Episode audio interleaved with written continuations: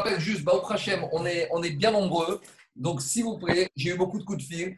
Euh, c'est très compliqué de gérer toutes les questions. Donc, vraiment, ceux qui ont des questions sur le chat, sur un, quelque chose qui n'est pas clair pour permettre de mieux comprendre, posez des questions. Si c'est des réflexions personnelles, des analyses, après le cours, ou vous m'appelez par téléphone, on répond, on discute, mais pendant le cours, on ne peut pas fonctionner. Chacun qui donne, si chacun commence un peu à faire ses réflexions personnelles, on ne va pas y arriver. On est, on est assez nombreux, on n'est pas en face à face. Donc, chacun a essayé le minimum de questions, sauf si vraiment de questions de chat. Et comme à l'Assemblée nationale, il va dire 10-15 secondes la question, vraiment un point précis, et on répond comme ça, on essaye d'avancer et de comprendre. Si maintenant il y a des questions plus longues ou plus développées ou plus détaillées, à la fin du cours, on essaye de répondre. Sinon, après, on s'appelle par téléphone les Simra Rabat. On y va. Alors, on est resté à la page 49 à 1 en haut de la page, donc c'est la page du jour, on est la quatrième ligne. Donc on est toujours dans notre euh, discussion concernant quels sont les matériaux dans lesquels on aurait le droit d'enfouir un plat qui est chaud avant Shabbat. Et on avait dit qu'avant Shabbat, les Rachamim ont autorisé d'enfouir dans des matériaux qui conservent la chaleur, mais pas dans des matériaux qui rajoutent de la chaleur. Donc, par rapport à ces matériaux qui rajoutent de la chaleur, dans la Mishnah, on a fait une distinction entre des matériaux qui seraient humides ou des matériaux qui seraient secs. Donc, dans la Mishnah, on a parlé de la deuxième catégorie de matériaux, on a parlé de la paille, des déchets des pressoirs à vin, de la laine et du coton et des herbages. Et on a dit, quand ils sont humides, alors ils peuvent rajouter de la chaleur. Donc, à ce moment-là, tu ne peux pas enfouir dedans. Par contre, quand ils sont secs, tu peux enfouir dedans. Ils ne feront que conserver de la chaleur. Donc, par rapport à cette notion de sec et d'humide sur les matériaux, Ragmara pose la question, quatrième ligne, où? On s'est posé la question.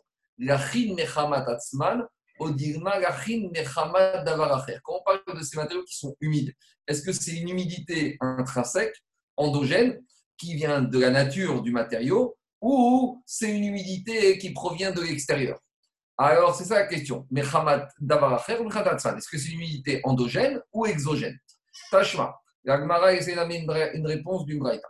Qu'est-ce qu'elle dit la Braïta? L'obétéven, elle ramène la, la, la, la, Braïta, elle ramène la Mishnah. La Mishnah, qu'est-ce qu'elle a dit? On ne peut pas enfouir ni dans de la paille, ni bezagin dans des déchets de pressoir à vin, ni dans du coton de la vélo béasabin, bisman ni dans des herbages quand ils sont humides. Alors, la Gemara dit si tu me dis que c'est une humidité exogène, Shapir, je comprends on peut arriver à trouver tous ces matériaux qui vont être humides parce qu'ils ont été humidifiés par un liquide extérieur. Et là, il y a Martagachin Mechamatatman. Mais si tu me dis qu'on parle d'une humidité interne endogène, alors ce matériau, le mouchin, le coton, la laine, l'achin Mechamatatman et comment tu vas trouver la laine ou le coton qui ont une humidité endogène, interne? Ça n'existe pas. Dit ça existe. Mais Marta des Bene Atme, quand tu vas tondre la laine de mouton, par exemple, entre ses cuisses, alors explique Rachid, entre les cuisses du mouton, il y a l'humidité qui provient de la transpiration et ce coton, il sera humide de la façon interne, de manière interne. C'est une humidité endogène. Donc voilà, ce n'est pas une contradiction. On peut très bien imaginer que c'est un coton qui provient de la laine, qui provient de d'entre les cuisses de l'animal que tu as tondu. C'est pour ça que maintenant, elle est très humide, cette laine. Demande Rabbi Oshaya Pourtant, il y a une braïta de Rabbi Oshaya qui dit qu'on peut enfouir avant Shabbat dans des habits qui sont secs et dans des, fruits qui sont secs ou des récoltes qui sont secs. Avalo mais pas dans des habits humides. ni dans des récoltes humides. Alors, Comment tu trouves des habits humides de façon interne?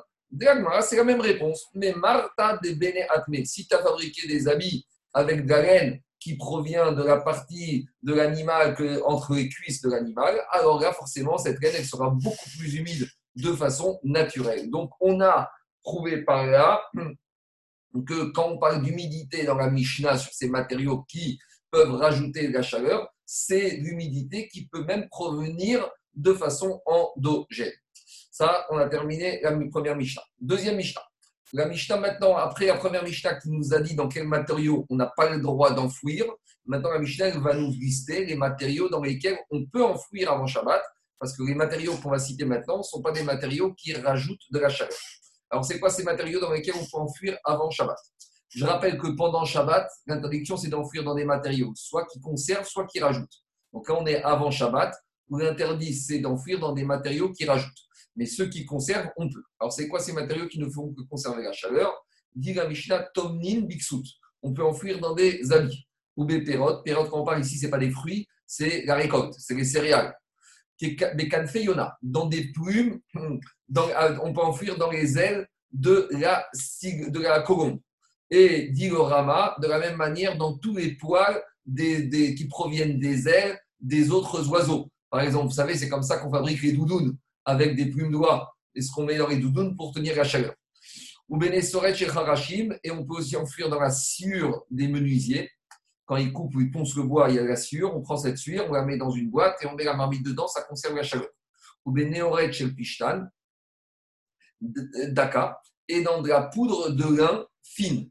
Donc, le lin, quand on travaille, on a de la poudre euh, qui est très fine, on, une sorte de farine de poudre de, de lin, on ramasse cette euh, farine de lin et avec ça, on enfouit la marmite dedans, ça conserve la chaleur.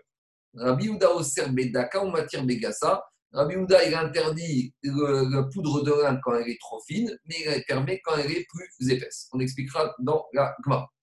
Alors, comme toujours, quand Agmara nous a un peu hier fait souffrir avec les règles de Tumatara, après Agmara nous donne un petit enseignement, on va dire, plus tranquille, moins compliqué, plus du domaine de la Haggadah. Et c'est quoi cet enseignement? Puisqu'on a parlé dans la Mishnah des plumes et des ailes de la colombe, alors Agmara nous dit Amar Rabbi Rabbi il a dit Tefilin Tzerichin Boufnaki. Cette Mishnah en Afrique du Nord, dans les bar surtout à Meknes, le bar mitzvah, il récitait toujours cette Mishnah le jour de la bar. Et qu'est-ce qu'il a dit Rabbi Yanaï Tefilin Boufnaki. On dit, on rappelle au bar que lorsqu'il met les tefilin, il doit avoir un corps propre. Propre comme qui? Qui est Risha Baal Knafaim. Comme Elisha, le prophète Elisha, Baal Knafaim, qui, on l'appelait celui qui a des ailes de colombe. Voilà comment on appelait Elisha, Baal Knafaim, il a des ailes de colombe. Alors, qu'est-ce qu'il avait Elisha quand il mettait les tirines Son corps, corps, était totalement propre. Propre par rapport à quoi? Il y a deux avis. Maï, Amar, Yafir Baen. Quand on dit corps propre, il ne faut pas avoir des gaz lorsqu'on a les tirines sur la tête. Donc, si on a des problèmes de flatulence, on évite de mettre les tefilines juste que ça passe. Ou si on a des gaz qui arrivent, on doit se retenir. Si on ne peut pas se retenir, on enlève les tefilines. Deuxième explication de c'est quoi un corps propre? Rava Amar, Shan Baem. On ne doit pas dormir avec les tefilines. Pourquoi Parce que justement, on dit Rashi, peut-être qu'il va avoir des gaz ou peut-être il va avoir une pollution et c'est pas kavod pour les tefilines. Donc il y a deux façons de comprendre Rava. Est-ce que Rava il va plus loin que Abaye D'après Rashi, pour Rava, il est méquique, c'est-à-dire que pour Rava, les gaz, on peut se retenir, mais le sommeil, on ne peut pas se retenir. Et d'après Tosfot, Rava, il va plus loin que Abaye. Il te dit non seulement les gaz, on ne peut pas se retenir, mais même le sommeil, on ne peut pas se retenir. Et donc, il faut faire attention par rapport à ces deux écueils lorsqu'on met les téphilines. Et c'est pour ça que cette Mishnah, cette Mishnah les bar mitzvah a récité pour rappeler cette halakha. Quand on est bar mitzvah, on n'a pas l'habitude de mettre les téphilines. Donc, on disait au bar mitzvah, fais attention quand tu mets les téphilines, il faut avoir un corps propre. Et je, sans du problème d'avoir des mauvaises pensées. Et également, il y a d'autres qui disent aussi de ne pas parler de varim beterim, de sujets profanes lorsqu'on a les filines. Donc, tu veux parler de business, c'est peut-être très important le business, mais pas quand tu as les filines sur la tête. Je continue. Alors maintenant, on essaie de comprendre pourquoi on l'a appelé Dafka Balk Nafaim Elisha. Alors, dit l'Agmara, Ve'amai Nafaim, pourquoi on l'a appelé celui qui avait des ailes de commande? Je sais pas, Machat Gazra Malchut Romi Arisha. À l'époque où les Romains étaient en Eretz Israël, ils ont édicté un certain nombre d'interdits contre la population juive. Et parmi les décrets qu'ils ont édictés contre la population juive, Zera Israël, il y avait eu un décret à une époque, chez Kora Meni tout celui qui met les tefilin, Inakeru et Mocho. On va lui euh, écraser, euh, trouer le cerveau. Alors, pourquoi Dafka cette punition? C'est dit le Sfatemet, c'est une sorte de mida keneged mida. Ça dérangeait les goïms qu'on mette les tefilines de la tête. Pourquoi? Parce qu'il y a marqué dans la Torah, Il y a marqué que toutes les nations verront le nom de Dieu qui est sur ta tête et ils auront peur de toi. Et la Barachi dit ça fait référence aux tefilines de la tête. Donc ça les énervait, les quand ils voyaient un juif sortir fièrement avec les tefilines. Donc ils ont dit Mida Keneged Mida. Tu mets les sur la tête, Si tu fais ça, eh ben, on va te casser la tête, on va te casser le crâne. Et malgré tout, Veria Elisha Manicham. Elisha, il se permettait de les mettre. Et il sortait au marché avec. Alors, demande tous les, tous les euh, Elisha, il n'a pas eu peur de se mettre en danger. On n'a pas le droit de se mettre en danger pour une mitzvah. Mets tes tefilines à la maison et sors de, quand tu sors de la maison, enlève les tefilines. Alors, ça, c'est valable si on dit que les tefilines, c'est une sous-discussion. Est-ce que la mitzvah des tefilines, c'est de les mettre un moment dans la journée ou il faut les mettre toute la journée C'est une marquette dans Prime Il y en a qui disent qu'il faut les mettre toute la journée. Il y en a qui disent non, il faut les mettre un instant. Et une fois que tu les as mis, si tu veux les garder, c'est Midat Rassilout. Alors, même si on dit ça, malgré tout, ça reste embêtant. Comment Elisha, alors qu'il y avait un décret passible de mort, il s'est permis de se mettre en danger Alors, il y a plusieurs réponses. Première réponse, c'est de dire que quand on est en, face à un décret des nations de nous empêcher de faire des mitzvot, même pour des commandements positifs, on doit être prêt à mourir. Ça, c'était le derrière d'Elisha. Bien sûr, ce n'est pas pour tout le monde, mais alors, euh, on n'arrive pas à penser aujourd'hui qu'on faut faire des figotes à la synagogue et que même si on nous a interdit, ça n'a rien à voir. Hein, pas, on ne parle pas du tout de ça. On parle de l'époque d'être Moseratma pour faire une mitzvah parce que les goïms ont interdit aux, juifs de faire une mitzvah, pas pour des raisons sanitaires, mais uniquement pour des raisons de la mitzvah. Donc, première réponse, c'est celle-là. Deuxième réponse du Ramban, c'est qu'il dit qu'il est sorti, mais il les avait cachés sous sa kippa, sous son chapeau. Donc, il ne pensait pas que Romain hein, allait voir cette figurine. Donc, il n'a pas fait exprès de se mettre en danger. Il n'est pas vu, il n'est pas sorti au vu et au su de tout le monde. Parce que sinon, on arrive à des questions comme dit le Rambam. Est-ce que quelque part, Elisha, il ne s'est pas mis en danger de mort et ce n'est pas une sorte d'auto-suicide Et on sait qu'à Torah interdit au suicide. Donc, il y a différentes façons d'expliquer que Elisha, s'il a fait ça, il savait pourquoi il le faisait. Et arrive ce qui arrive, Raoult Kazdor Achad. Il y a un Kazdor Achad. Alors, Rachidi ministral, un ministre. Donc, c'est une autorité euh, qui le voit. Le Khatam Sofer, il dit que Kasdor, c'est la même gématria, même valeur numérique que Hassatan, que le Satan. Donc, euh, cette Gemara, qu'on verra après, on peut la lire de façon chatte, mais quand on parle ici d'un Romain et d'un Kasdor, on peut aussi lire par rapport au Satan, au qui nous empêche de faire les mitzvot. Alors, qu'est-ce qu'il fait Elisha Ratzmipanav? Il court de devant, il essaye d'attaquer un sprint pour que le Romain ne l'attrape pas. Verat Sahara. Et le Romain, il court après. Tout le monde demande la question, mais dis-moi, Elisha, Mistamak, c'était pas un sprinter. C'était pas, il n'avait pas le record du 100 mètres. Et Mistamak, le, policier romain, il était jeune, il était fort et il allait le rattraper. Alors, qu'est-ce qu'il a essayé de faire en courant? Est-ce qu'il pensait, Elisha, qu'il ne devait pas être un grand sportif, un champion d'athlétisme Est-ce qu'il pensait qu'il allait pouvoir échapper aux Romains? Alors, on peut dire qu'il a fait Ishtalgout. Mais ça passe pas. Alors, Gandolina, il dit pourquoi il a couru? Pour qu'il puisse encore quelques secondes profiter de la mitzvah des tfilines et de les avoir sur la tête. Voilà, il a essayé de gagner encore quelques secondes pour continuer à faire cette mitzvah de tfilines. Ça, c'est Elisha Magnafai. Verat Saharat, et le Romain lui court après. Vekevan, chez Idia et une fois que Romain il arrive à hauteur de Elisha, qu'est-ce qu'il fait Elisha? Netaran Nerocho. Il enlève les de la tête et il les tient dans la main. Alors, demande le Khatam Sofer, mais pourquoi Elisha il enlevé les Pourtant, il y a un principe qui dit qu'une mitzvah, au moment où on est en train de la faire, elle protège. Il y a Marie dit que Torah Magda ou Matzah, la Torah elle protège et elle sauve, même quand on ne l'étudie pas. Ça, c'est le scout de la mitzvah. Même quand tu dis pas la Torah, elle protège. Par contre, la mitzvah, c'est un peu moins fort.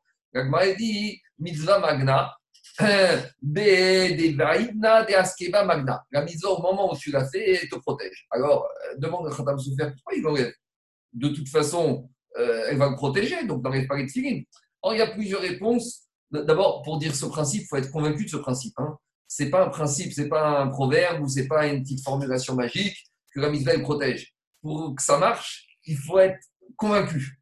N'essayez pas de dire ça si vous n'êtes pas fermement convaincu elle protège. Ça ne marchera pas pour dire ce principe-là, il faut être comme le Khatam Sofer. Et malgré tout, on voit qu'Elisha, il a enlevé les films. Pourquoi dit Khatam Sofer? Première réponse possible, parce que quand il a vu le d'or, il a eu peur. Et quand on a peur, des fois, on dégage des mauvaises odeurs, on a des mal de ventre. Et donc, il a eu peur justement, pas par rapport aux, Romains. C'est qu'il a eu peur qu'il ait une mauvaise odeur ou qu'il ait un déséquilibre dans son corps et que ça va être un bisouille par rapport au tfili.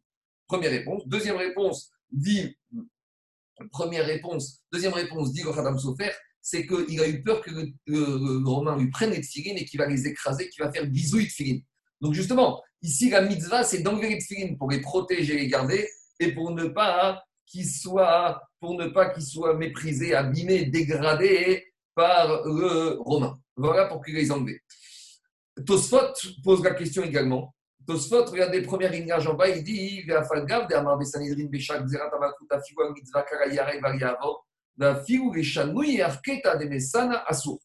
Tosfot, il dit Mais pourquoi il a enlevé euh, euh, Richard et Tfilin Pourtant, il y a un principe que quand on est dans un moment de décret où les goïms nous interdisent de faire des mitzvot, même sur une mitzvah aussi légère que celle, vous savez, du matin, on doit mettre les chaussures dans l'ordre, chaussures droite, après chaussures gauche, là c'est la gauche et après là c'est la droite. Dit Oswald, il y a marqué dans Sanhedrin que si demain les goïms nous interdisent de mettre les chaussures dans cet ordre et nous imposent de mettre les chaussures dans l'autre ordre, on doit être prêt à mourir. Donc dit Oswald, si déjà pour une mitzvah aussi légère que ça, pendant un moment de décret des nations, on doit être prêt à mourir, quand on va remettre que pour la mitzvah de Tfilin, il aurait dû être prêt à mourir, donc pourquoi il les a enlevés?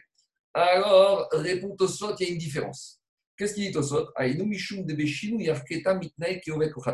Quand un goy, il demande à un juif de mettre ses chaussures, pas dans l'ordre du Shulchan mais dans un autre ordre, par là, le juif, il va se comporter comme le goy, et de cette manière, le juif, il n'est plus comme un juif, il est comme un goy. Ça, c'est pire que tout. Qu'un juif, il se comporte comme un goy. Et pour ça, on doit être prêt à mourir. Mais ici, quoi C'est quoi le problème? Et non, c'est cool. Le problème, c'est que s'il enlève les qu'est-ce qu'il a transgressé? Il a en plus les tefilines. Mais ne plus avoir les tefilines, ça ne veut pas dire qu'il a transgressé. Pourquoi? Dit il y a beaucoup de juifs qui ont parlé de tefilines toute la journée. Donc Elisha, il a mis les tefilines pendant trois heures. Maintenant, il les enlève. Est-ce qu'en enlevant les tefilines, il a fait une Avera? Non. Pourquoi? Parce qu'il a déjà fait les mitzvahs. Et ça rejoint la discussion que je vous ai dit, qui dit le prix Gadim est-ce que la mitzvah, c'est de mettre les tefilines toute la journée ou pas? Et là-bas, on rajoute que la mitzvah, c'est de mettre les tefilines un moment. Et si on veut mettre toute la journée, c'est midat rassidout. Donc là, quand Elisha il enlève les tefilines, il a juste transgressé ce qu'on appelle midat chasidou d'en faire plus, mais il n'a pas transgressé le mitzvah, donc c'est pour ça qu'il s'est permis de les enlever. Je reviens à l'Agmara.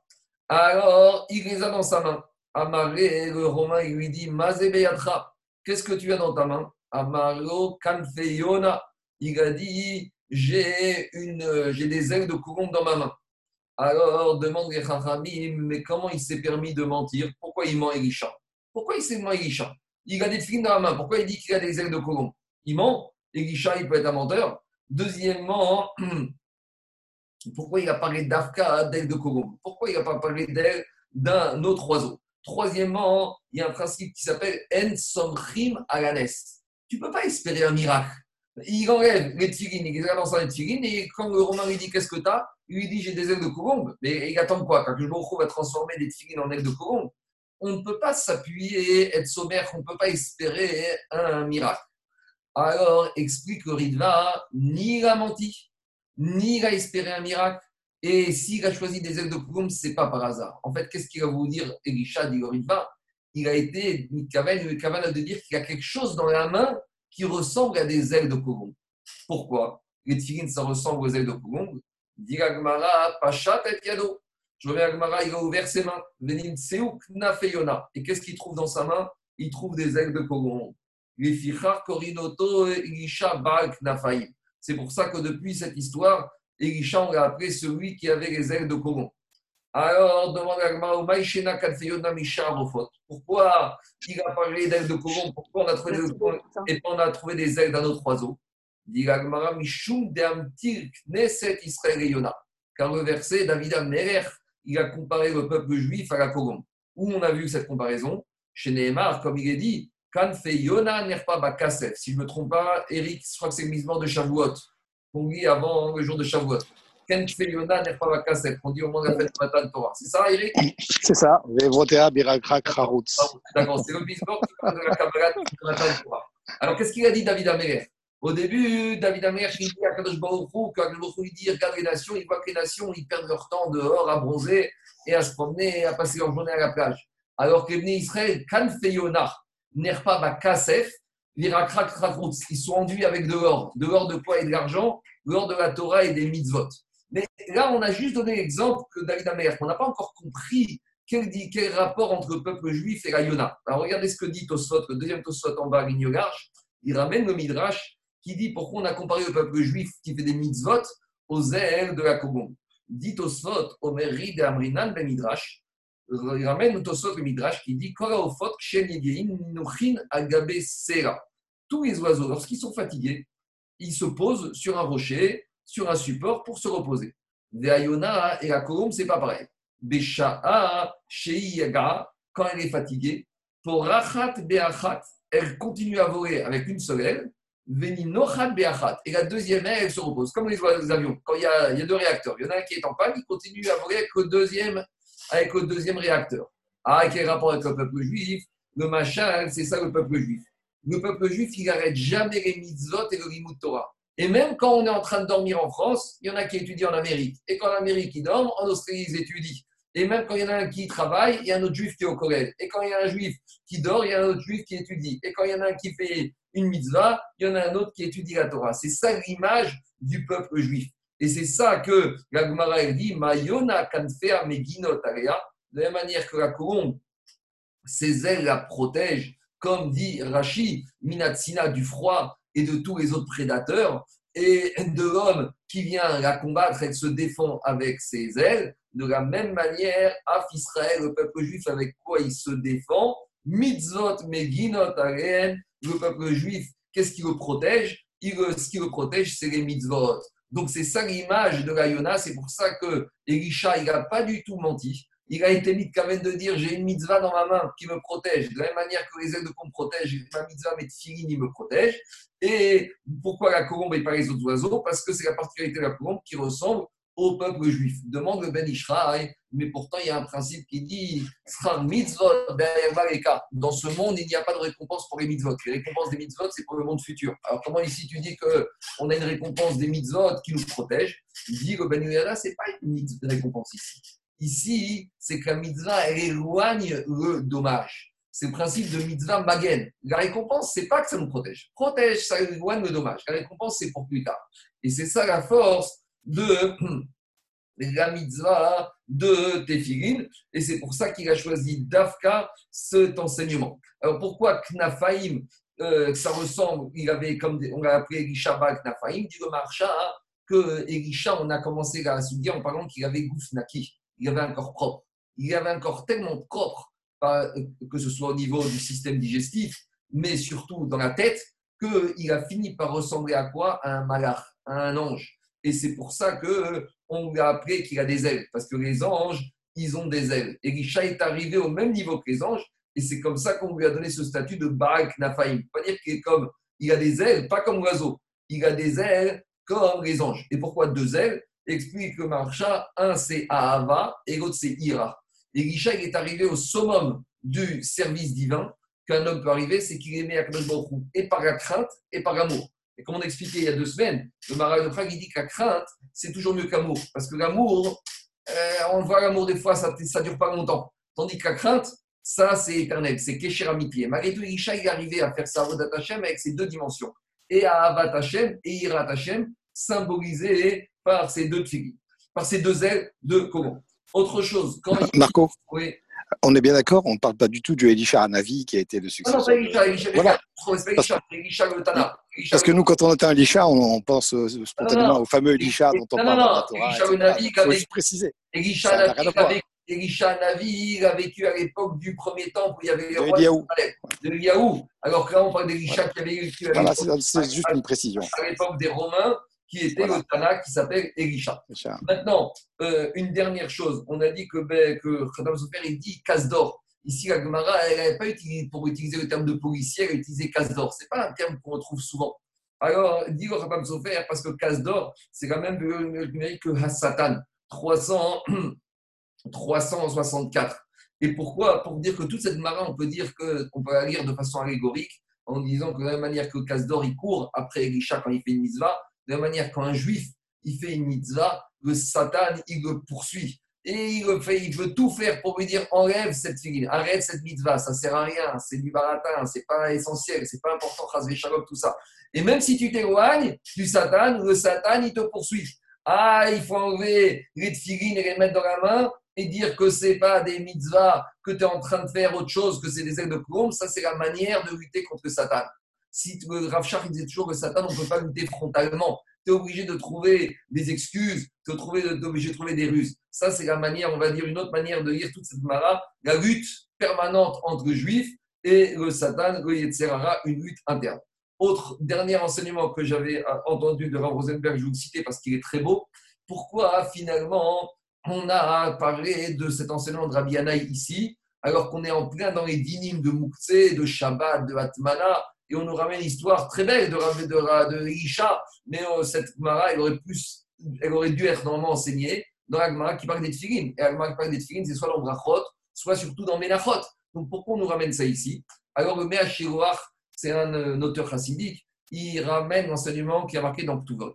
Et dans Ktuvot, il a marqué que Akashbourg a fait jurer au peuple juif que au moment de la délivrance, la délivrance, elle devra se faire en douceur. Il ne faudra pas faire une lutte, il ne faudra pas essayer de délivrer, d'amener le Mashiach, Bechoma, avec une force. Bon, je ne rentre pas dans l'action politique, l'État d'Israël, la guerre d'indépendance, ce n'est pas le sujet ici. Mais elle m'a dit, il faut, le Mashiach, il va arriver calmement, ce n'est pas la peine de, de faire trop de bagarres physiques. Alors le Mashiach, il a dit comme ça.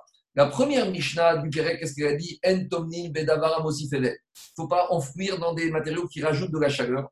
Quand on parle d'enfouir, c'est s'enfuir, se cacher quand on est où Quand on est en galoute. Quand on est en exil, c'est pas la peine de mossifével, de trop s'exciter. C'est pas la peine de faire des bagarres. C'est pas la peine de se bagarrer physiquement. Alors, dans quoi il faut s'enfuir quand on est en exil? Dans quoi il faut se protéger? Bixout, dans des habits. Quand on parle des habits, c'est quoi? Tzitzit. Après, on parle des pérottes, les fruits. Toutes les mitzvot qu'on fait avec les fruits, les bikurim, les trumot, les maasrot. Avec, après, on continue. Dans quoi on peut s'enfuir? Quand on a dit Yona, c'est quoi? C'est les ailes de courant qui sont symboles de quoi? Des filines. Après, on a dit on peut s'enfuir aussi quand on est en exil avec Nessoret, la sûre. Mais Nessoret, c'est Migashon Isurim, les épreuves. Alors, des fois, les épreuves, quand on est dans l'exil, ça permet d'amener la Géoula. Et comme a dit la Mishnah, des fois, il y a des épreuves d'Aka, des fois, il y a des petites épreuves. Et des fois, malheureusement, Nessoret, Gassa, il y a des grosses épreuves. Mais tout ça, les mitzvot, le limoud, l'étude, les épreuves, ça, c'est mes et Géoula. C'est dans ces domaines-là qu'il faut s'enfuir, qu'il faut se recroqueviller pendant la période de l'exil, pendant la période de confinement. Eh bien, Hachem, si on se met dans cette ambiance-là, même pendant l'exil, même pendant le confinement, même quand on est matmine, alors on peut espérer grâce à ça qu'on aura Bezat Hachem, la Géoula Kirova, Vimera. Voilà. Quelques explications, bien sûr, d'une main comme ça, il y en a beaucoup d'autres, mais on a déjà fait assez pour Dafayomi, on ne peut pas faire plus que ça. C'est bon? Il n'y a pas de question, j'imagine? C'est du Haggadah. Je continue. Maintenant, on vient, on vient à la technique. Après, on avait dit chez Harashi, on avait dit qu'on a, pas, on a le droit d'enfouir avant Shabbat dans la sûre des menuisiers. Et on avait vu également dans la poudre de lin. Alors, on avait dit que Rabbi Houda, il fait une distinction entre la poudre qui est fine ou qui est épaisse. Et on ne sait pas si Rabbi Houda, il s'est opposé sur la poudre de lin ou sur la sûre de bois. Alors, Agma demande, il Rabbi Yehuda, Nesoret Shel Harashin Kaon, Nesoret Kaye. Quand Rabbi Yehuda, il fait une différence entre la fine poudre et la grosse poudre, c'est la poudre de la sciure de bois ou la poudre de lin?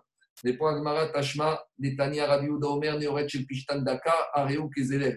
Et on a dit que il a dit la sciure de la poudre de lin fine, c'est comme les déchets. Et comme on a dit que les déchets, c'est un matériau qui rajoute de la chaleur, donc quand Rabbi Yehuda, il dit que ce qui est embêtant, c'est la poudre fine, mash mash, mamina, Aneoret shel Pishtan Kaesh Mamina, machma qu'il pense, il parle de la Neoret shel Pishtan, il parle de la poudre de lin qui est très fine, c'est sur ça qu'il est correct. Par contre, sur la sûre de bois, il ne fera pas de différence qu'elle soit fine et qu'elle soit épaisse, il permettra qu'on puisse enfouir dedans avant Shabbat. C'est bon? Je continue.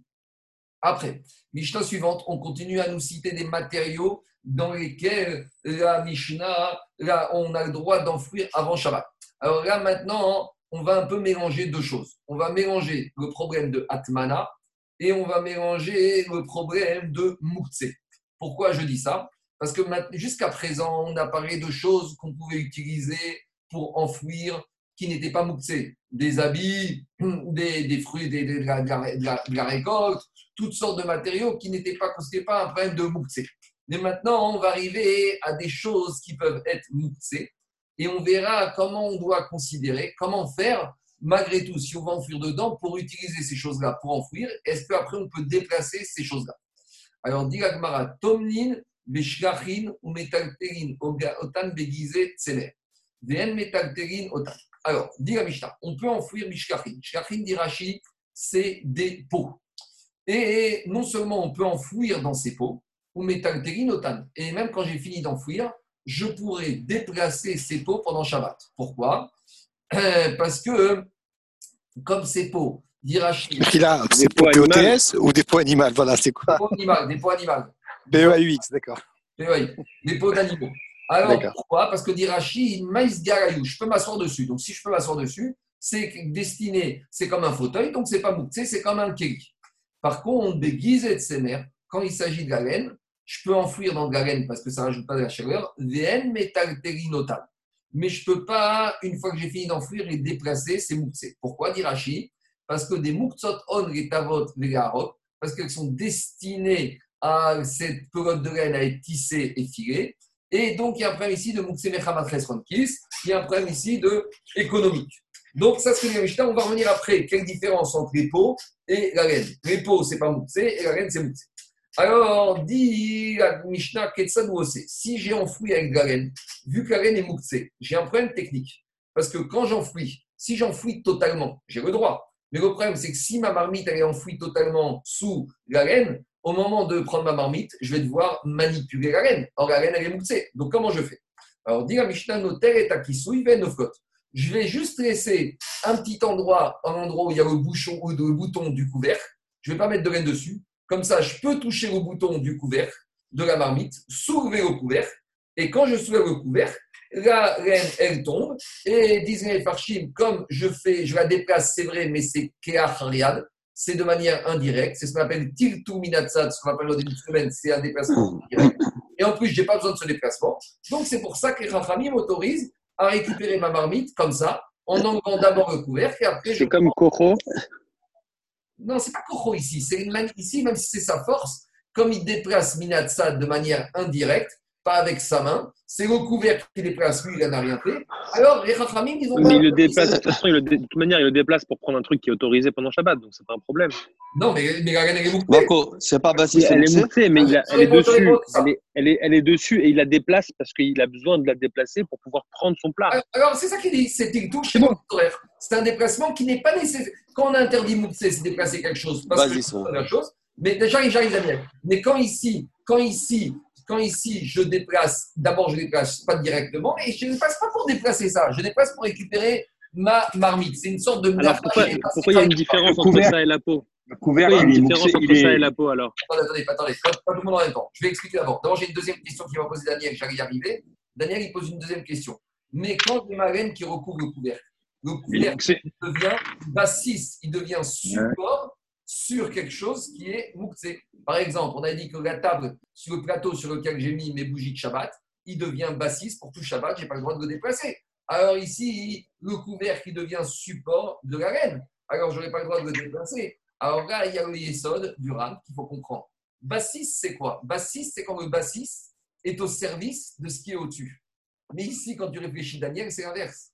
Ici, c'est la reine qui est au service du couvercle. Le couvercle est rattaché à la marmite. Quoi? Le couvercle est rattaché à la marmite. Mais, plus que ça, c'est que le, couvercle, il ne sert pas à supporter la reine. C'est la reine qui est au service du couvercle. Bassis, c'est quoi le principe de Bassis Pour maintenir la chaleur. C'est que tu t'en sers, tu te sers, tu te sers du couvercle. qui est au service d'autre chose. C'est ça. Le, plateau est au service des bougeoirs. Ah, c'est pareil, le plateau et la laine. Non, non, non, non, c'est pas pareil. C'est pareil. J'ai pas fini, laissez-moi finir. Le plateau est au service des bougeoirs. Donc, le plateau devient comme les bougeoirs. Ici, c'est la laine qui est au service du couvercle. La laine sert à, protéger la chaleur. Donc, si la laine est au service du couvercle, le couvercle n'est pas bassiste. Ça, c'est le yesod du ran. Le bassiste, c'est accessoire quand c'est au service de la chose. Ici, qui est au service de qui? C'est la laine qui est au service du couvercle pour garder la chaleur. C'est pour ça que ça n'est pas bassiste. Il y a des questions? C'est clair ou pas C'est très clair. Parfait. Excuse-moi, Marco. Ça, c'est très clair. Juste que je vois pas. La, du coup, vu que, vu que, ce soit la laine ou la peau, elle est au service du couvercle, donc pas, ça ne rend pas bassiste. Et, de toute manière, même si c'est mouktsé, mais si c'est pour du coup, découvrir le plat et ensuite se servir le plat pendant Shabbat pour, pour, pour, pour Shabbat, ça pose aucun problème de déplacer un objet mouktsé. Pourquoi on se, prend la tête Alors, attends la suite de la Mishnah. Alors, ça, c'est la vie des Chachamim. C'est pour ça que Chachamim autorise et que ça ne pose pas de problème. Très bien. Et Rabbi Gazamazar, il te dit non. Rabbi Gazamazar, il te dit non. C'est pas comme ça qu'il faut récupérer sa marmite. Pourquoi On va voir pourquoi. Rabbi Gazamazar, il te dit il y a une autre solution. Kopa mate altida. Donc ma marmite, elle est dans une boîte. Et dans cette boîte, elle est recouverte totalement de laine. Alors il te dit, je prends cette boîte de la marmite et je la penche sur le côté.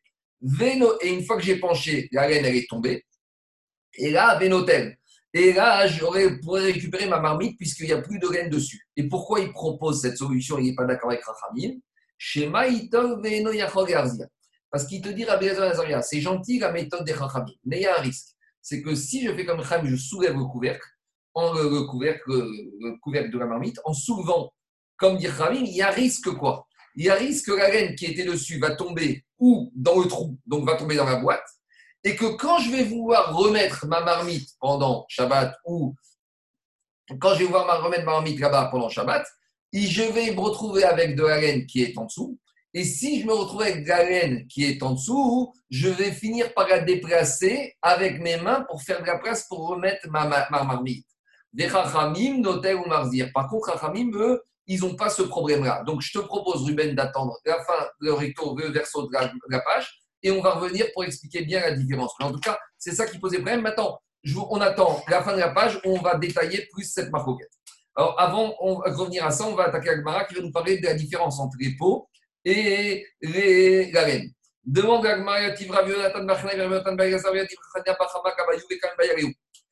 Il y avait trois Amoraïm et qui ont commencé à discuter d'Ivre Torah. Et ils se sont posé la question suivante au sujet de la Mishnah.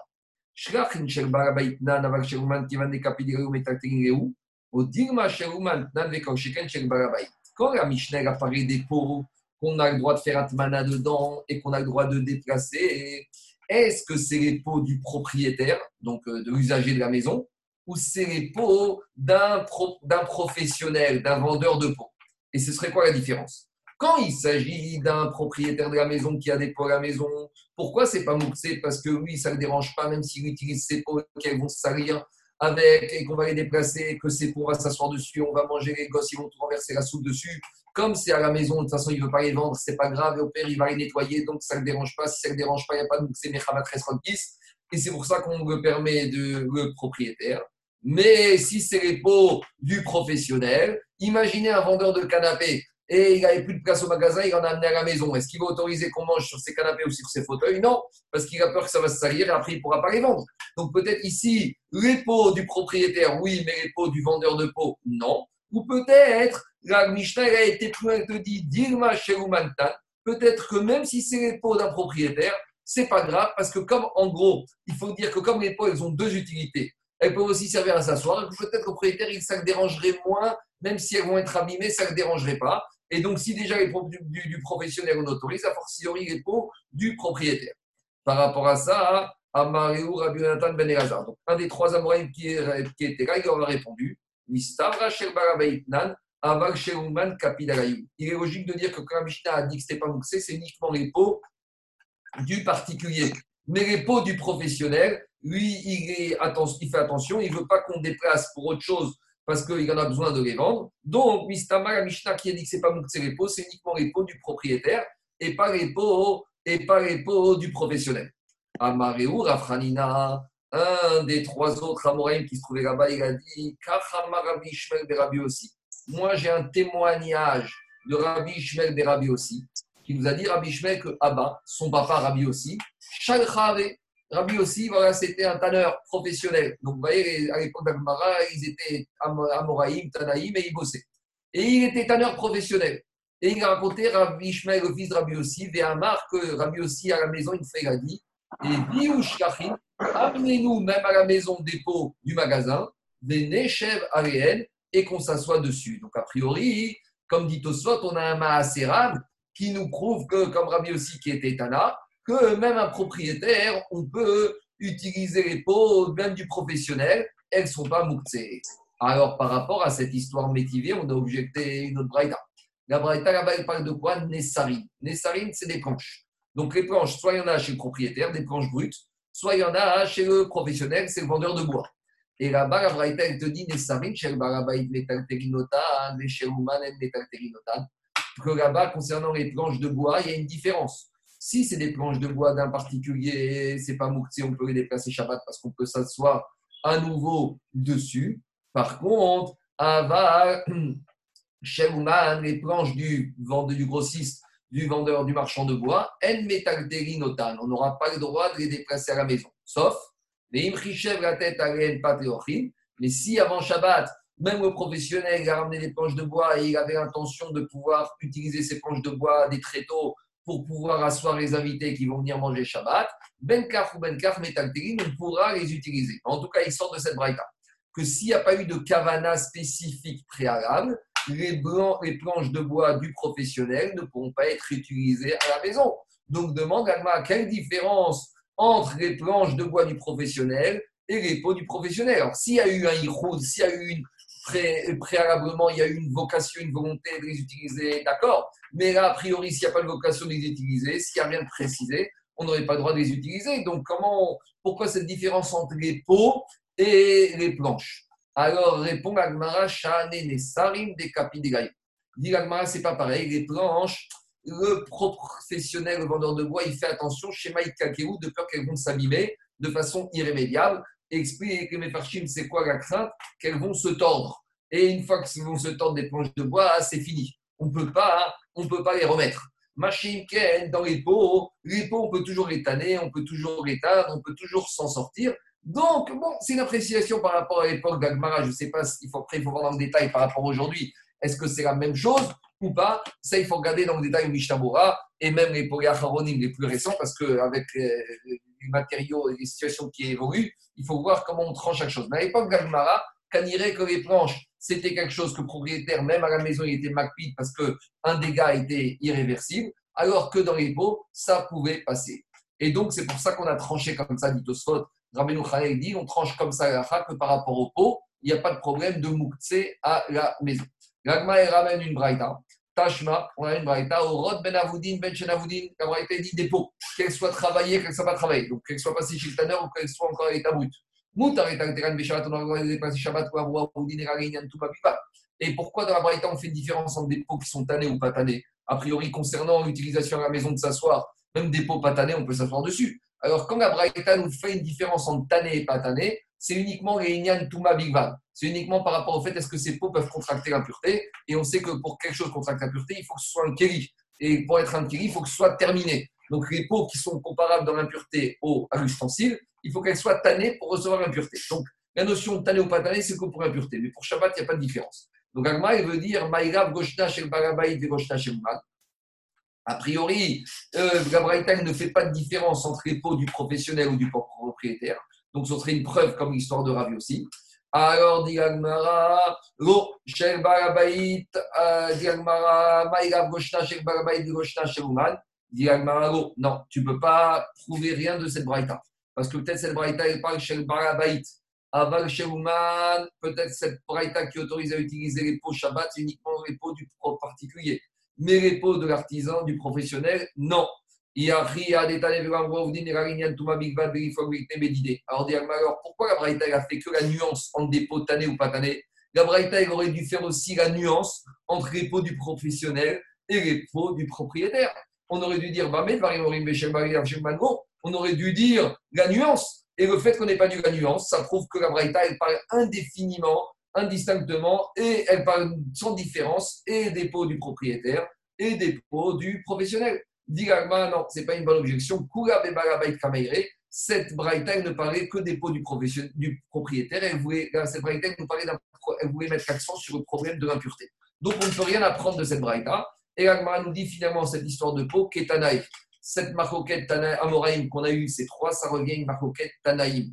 Et c'est quoi la marcoquette Tanaïm? Elle dit la Braïta, Donc c'est une marcoquette dans une Braïta. Tanakama dit qu'il y a une différence entre les pots du particulier et les pots du propriétaire. Et Rabbi aussi dit les pots, il n'y a aucune différence, on peut les déplacer. Donc cette Braïta est fidèle à l'histoire qu'on a ramenée de Rabbi Shmuel au nom de son père Rabbi aussi. Et c'est comme ça qu'on tranche la par rapport aux pots pour pas maintenant faire des digressions aujourd'hui, il faut regarder chaque cas par cas, chaque chose par chose. Si demain vous avez un vendeur de iPhone et qui ramène des iPhones à la maison, est-ce qu'on aurait le droit de déplacer un iPhone pour caler une table ou un pied? Je doute.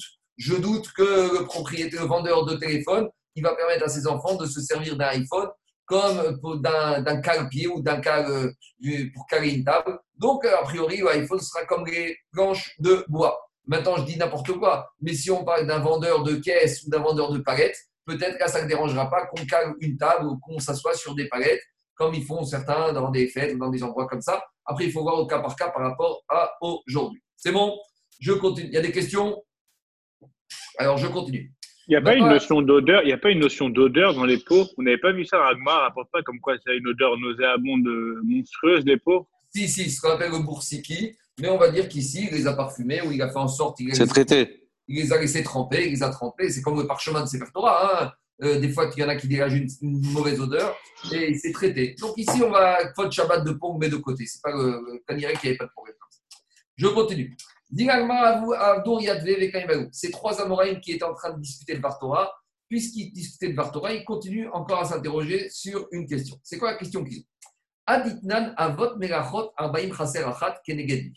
Donc il y a une Mishnah, donc c'est la Mishnah référence de toute la Gemara, à la page 73, où là-bas la Mishnah à la page 73 nous dit qu'il y a 40 moins 1 avot melachot de Shabbat. Il y a 40 moins 1 euh, travaux principaux qu'on n'a pas le droit de faire le Shabbat. Donc, je vous ai déjà parlé de cette Mishnah. Une des questions, c'est pourquoi cette Mishnah n'a pas été dit au tout début de la Maseret. Normalement, au début de la Maseret Shabbat, on aurait dû mettre cette Mishnah en premier et qui nous va nous lister la liste des 39 travaux interdits Shabbat. Mais cette question, on verra quand on arrivera à page 73. En attendant, la Mishnah là-bas, elle nous dit il y a 40 moins 1 mégachot principale Shabbat. Et comme on a dit, de ces avot mégachot, chacune va se rattacher à leur tour 39 togada. Donc ça fait 39 au carré on aura en tout 1521 nuances de travaux interdits le Shabbat. Mais la question qui sont posées, c'est la suivante. Ces 40 moins 1 mégachot du Shabbat, elles sont par rapport à qui et par rapport à quoi? Alors, demande Tosfot, c'est quoi cette question? Alors, c'est quoi cette question? Ici, les Chachamim de la Mishnah savaient qu'il y a 40 moins 1 mégachot Shabbat. Alors, ils savaient pourquoi Marie demande par rapport à qui, par rapport à quoi alors, il y a la façon d'expliquer du Pnei Yoshua qui dit que la question, c'est pas par rapport à par rapport à qui, par rapport à quoi, c'est d'expliquer pourquoi la Mishnah a dit 40 moins 1. Pourquoi il n'a pas dit 39 Pourquoi on a parlé 40 moins 1 et on n'a pas parlé 39 Ça, c'est Pnei Yoshua. Mais maintenant, on va faire Tosot à droite. Tosot à droite, il dit comme ça. le deuxième Tosot, le troisième. Alors, explique Tosot Action Agma. Il y a beaucoup, quand on va faire la liste des 39, on verra que dans ces 39, il y en a plusieurs qui se ressemblent les unes avec les autres. Et quelque part, on va voir qu'il y en a certaines qu'on aurait pu grouper dans, sous une seule mélacha. Par exemple, Là-bas, on va parler qu'il y a trois mélachot, une qui s'appelle tamisé, une qui s'appelle vané et une qui s'appelle trié. Et la va dire, mais finalement, vané, trié et tamisé, ça revient au même. Pourquoi on ne les a pas mis sous le même euh, Melacha Et dit Tosot, et logiquement, les Chachamim de la Mishnah n'auraient pas dû les, considérer comme trois Melachot différentes. Ah, pourquoi ils l'ont fait? Ils lavent des Kimneu des Rametet Melachot. Tu sais pourquoi ils les ont différenciés Parce qu'ils savaient qu'ils devaient arriver au chiffre 39. Donc, quand, ils savaient qu'il va arriver au chiffre 39, ils ont compris que ces trois mégaphrones, même si elles sont, la différence, la nuance est très fine et la différence est très tenue entre ces trois mégaphrones, malgré tout, on doit les considérer donc, une fois qu'on a compris ça, c'est ça la question des, amor des ici. Puisqu'on a vu que les Khamim ont été contraints et forcés d'arriver au chiffre 39, on veut comprendre d'où sort ce chiffre 39. Voilà l'explication de la question de la Gemara d'après Tosfot, et qui Rashi ne dit même pas, mais c'est comme ça qu'a priori Rashi a compris, comme Tosfot, le sens de la question de l'Agmara. Alors l'Agmara, ils vont répondre. Alors on a des propositions de réponse. Amareou, il leur a répondu, maintenant 40 moins, euh, il leur a répondu, Rabbi Chaim Bachama, Keneged Avodot Amishkan.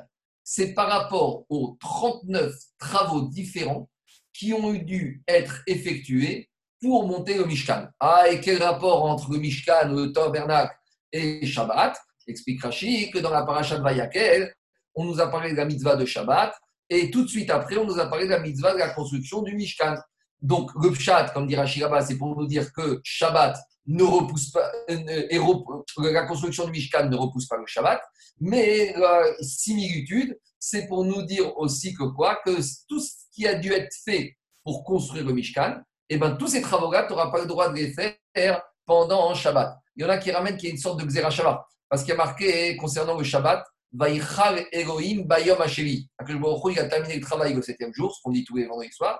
Et concernant la construction du Mishkan, il y a marqué Vaïchal Moshe et Amelacha. Moshe a terminé le travail du Mishkan. Donc, il y a une sorte de Xera Shabbat. Vaïchal, Vaïchal.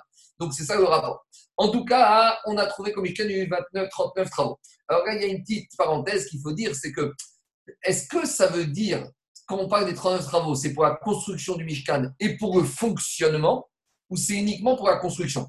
Alors, ça nous arrange de dire la construction et le fonctionnement. Pourquoi? Parce que si on dit comme ça, on va trouver les 39 mélachot. Parce que dans le fonctionnement du Mishkan, il y avait les korbanot, et on va trouver donc la mélacha de Shrita, et il y avait les obligations de mincha, de végétal, donc on va trouver tous les travaux relatifs à la cuisson, au pétrissage de la pâte, alors que si on ne parle pas des corbanotes, dans la construction du Mishkan, on aura du mal à trouver les travaux relatifs à la fabrication du pain. Alors, ça, c'est une façon de dire. Deuxième façon de dire, c'est de dire que c'est pour tous les travaux pour la construction du Mishkan et théoriquement tout ce qui permettait de faire fonctionner le Mishkan. Mais on verra que également pour la construction du Mishkan, on va peut-être trouver des mégachotes qui semblent en apparence pour le travail du pain, mais qu'on va les appliquer à des travaux qui ont permis la construction de Mishkan. Par exemple, c'est vrai que dans la liste des, Mishkan, de, des on parle de Ophé. Ophé, c'est enfourné. Quand on parle d'enfourné, c'est pour le pain. Et où on a enfourné pour le pain, pour la construction de Mishkan? Nulle part. Mais par contre, dans Ophé, enfourné, c'est la mélacha qui correspond aussi à cuire, à bichou.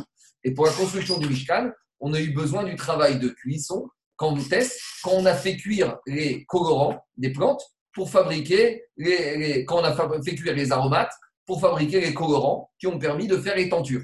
Donc c'est vrai qu'Amishka parle de enfourner, mais en fait pour le Mishkan, ce n'était pas enfourné, c'était plus pour la fabrication des colorants qu'on a fait cuire dans des grosses marmites. Mais la Mishnah a parlé d'eau fait par rapport à la suite de ce qui va être fait au Mishkan quand il y aura les korbanot.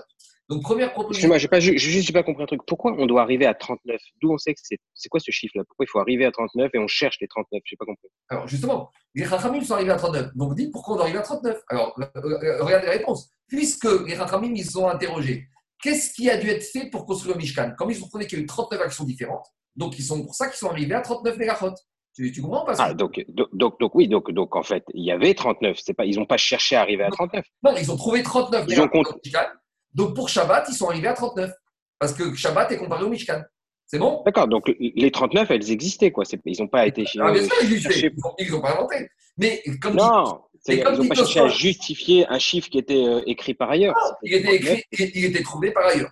Maintenant, autre allusion, le Mishkan, c'est un petit monde et le Shabbat aussi, c'est un petit monde. Parce que le Mishkan, Shabbat, tout s'arrête.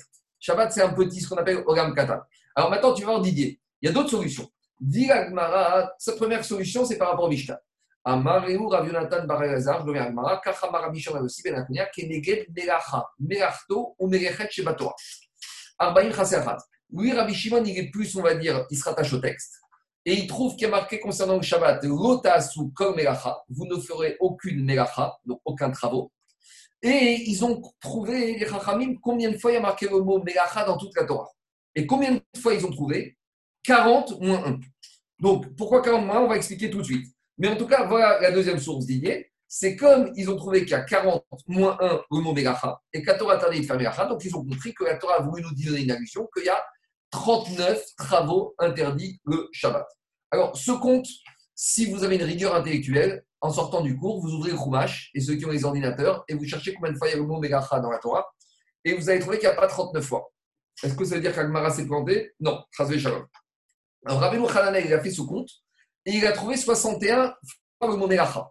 Alors lui, il te dit qu'en fait, il y a à peu près 22 fois le mot en trop, et il explique qu'en fait, les 22 mots Melacha en trop, ils servent, on ne peut pas apprendre les travaux de Shabbat, il veut parler d'autre chose. Mais si on a encore une petite rigueur intellectuelle, on va encore chercher, on va trouver qu'en fait, il n'y a pas 61 fois le mot Melacha, mais il y a 65 fois le mot Melacha. Alors maintenant, on a une question sur Rabbeinu Hananel, qui a une question sur Agmara. Alors, il pas des questions parce qu'en fait, c'est vrai qu'il y a 65, 61 pour année, mais ça dépend qu'est-ce qu'on entend dans le. Est-ce que c'est une action comme dans n'importe quelle langue, il y a les mots, ils peuvent avoir plusieurs significations. Donc, quand l'Agmara a dit qu'il y a 39 fois le mot Melacha, c'est par rapport à un mot qui veut dire un travail. Maintenant, pourquoi 40 moins 1 Alors, dit l'Agmara comme ça c'est que dans, dans la Torah, il y a marqué 40 fois le mot Melacha, qui peut être assimilé à une notion de travail. Il y en a un, le 30e, il, y en a deux qui, peuvent, qui ont une signification ambiguë. Et on ne sait pas lequel mot Melacha qui a de ces deux, qui a une signification ambiguë, on va retenir. Alors, c'est quoi ces deux fois Melacha qui ont une signification ambiguë? Dilagma, Rav Yosef, Vayavo Abaita Sot Melacha. Il y a marqué quand Yosef il se trouve en Égypte, il, il travaille chez Monsieur Potiphar. Et tout le monde connaît l'histoire que Madame Potiphar, elle, euh, elle harcèlement sexuel à l'égard de Yosef. Elle harcèle tous les jours. Elle le rend fou. Il y a marqué qu'un jour, disent les Midrash, c'était le jour du huitième jour de Hanouka, il est venu Yosef à Sot Melarto pour faire son travail. Alors, demandez à Farshim pourquoi la Torah a besoin de nous raconter cela, si vraiment il est venu travailler? Tous les jours, il est venu travailler. Alors, les Farshim disent lorsqu'un homme, Yosef Batora, le il ne peut pas l'attraper. Et c'est ça que Madame Potiphar a compris. Yosef, il étudiait. Et elle voulait l'attraper. Alors, il s'est dit quand est-ce que je vais l'attraper Quand euh, il n'est pas en train d'étudier la Torah? C'est le seul moyen que j'ai de l'attraper. C'est pour ça que quand est-ce qu'elle a voulu l'attraper? Le jour, il est venu travailler parce que ce jour-là, il a pu y Terrara et il a eu un mazal qu'il a vu son père dans la fenêtre. Alors, qu'est-ce qui a marqué là-bas? Miminyana ou Est-ce que ce mot Melacha de Yosef, est-ce qu'il fait partie du compte des Melachot de Shabbat ou pas?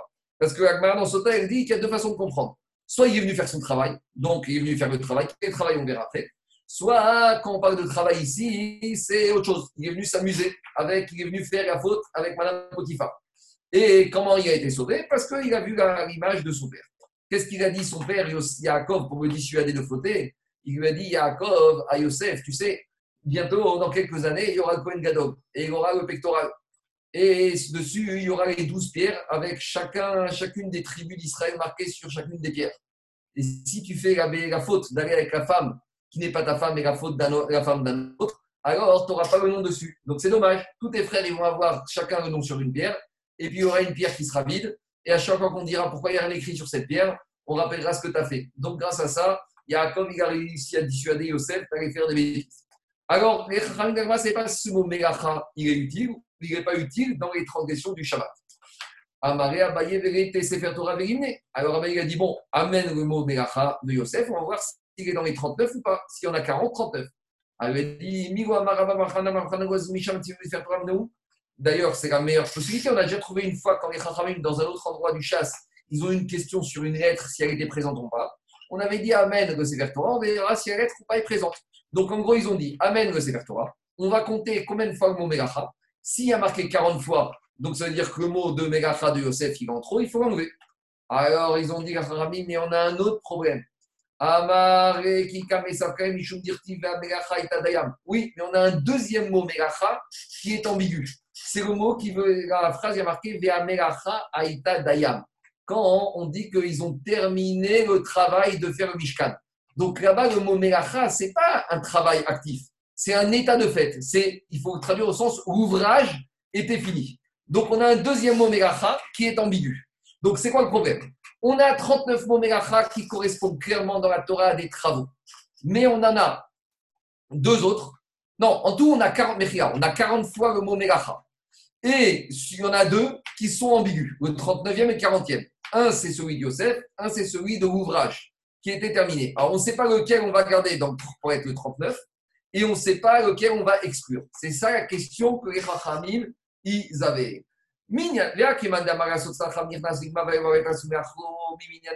Est-ce qu'on va dire que Yosef est vraiment venu faire le travail et donc le mot de Yosef, on le garde et on le rejette et donc le mot c'est un ouvrage où on va dire que Yosef, en fait, il n'est pas venu faire un travail, il est venu s'amuser. Et donc ce mot de Melacha de Yosef, on le rejette et on garde le mot de ouvrage. Et par rapport à cette question, Tekou, les Rachamim n'ont pas apporté de réponse. Alors, c'est intéressant parce que d'habitude, laisse-moi finir juste deux minutes. Quand on pose une question au Beth Midrash, c'est pour arriver à des conclusions de Halacha et Or, ici, on pose une question pour arriver à quelque chose finalement qu'on n'a aucune utilité. C'est de l'histoire ancienne. L'Agmara, ce n'est pas un livre d'histoire. quel intérêt pour nous s'il n'y a pas d'application pratique? Donc, le Khatam Sofer, il dit qu'il y a des applications pratiques, il faut les chercher. Mais juste une petite remarque. Ici, quand on parle du 39e Melacha, en fait, on parle de la dernière Melacha. C'est quoi la dernière Melacha C'est comme son nom l'indique, Maké Bepatish, terminer le travail. Donc, la dernière Melacha, c'est la dernière, celle qui s'appelle terminer un travail. Et justement, Yosef, on dit, il est venu terminer son travail, c'est pour ça qu'il est venu. Ou on parle là-bas de l'ouvrage qui était terminé, le travail était terminé. C'est pour ça qu'Ephraim ne savait pas lequel mot Melacha il faut retenir pour cette dernière Melacha qui s'appelle la Melacha de Maké de Patish. C'est bon Qu'est-ce qu'il y a, euh, Zaki Juste une question. Qu'est-ce que tu fais des gens qui ont compté les 65 et les 61 Parce que là, tu me dis à chaque fois, tu dis on, on, compte 40 et on ne sait pas si on a un doute sur, sur deux, deux travaux. Alors, je t'explique. Le 39-40 ici, il y a une possibilité de dire que ces mots Melacha correspondent à un travail réel.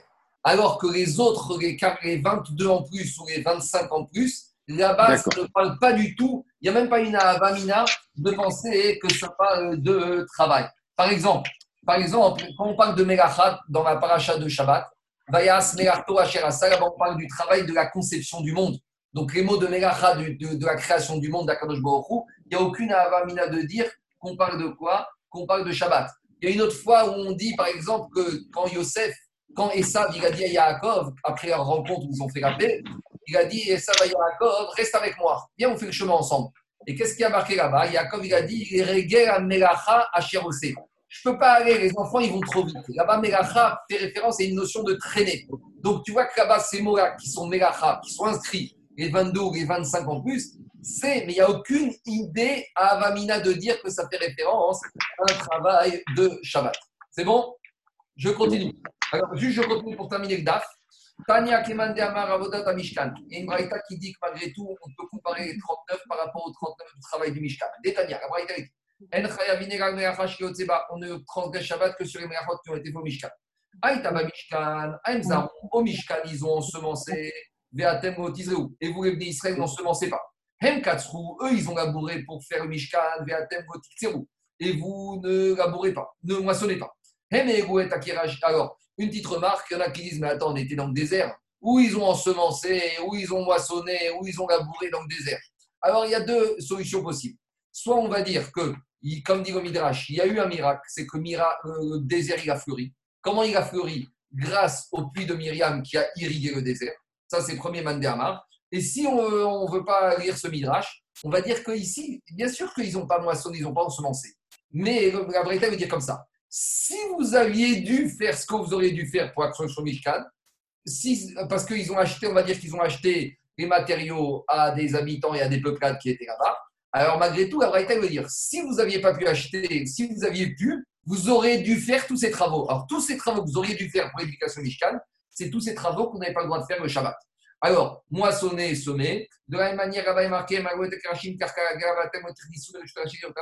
ils ont soulevé les planches quand ils ont démonté, monté Mishkan, des charrettes pour les faire passer. Donc ça s'appelle faire rentrer du domaine public dans le domaine privé. Emorido et Akirashim, ils ont démonté les planches, mais et Karka, des charrettes vers le sol. Veatem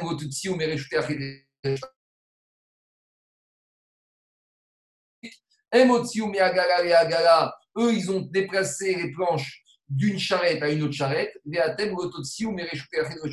manière, vous, vous ne pourrez pas déplacer des objets d'un domaine privé dans un domaine privé. Demande à Gmara mais quel est l'interdit de déplacer d'un domaine privé dans un autre domaine privé? Où est l'interdit? On a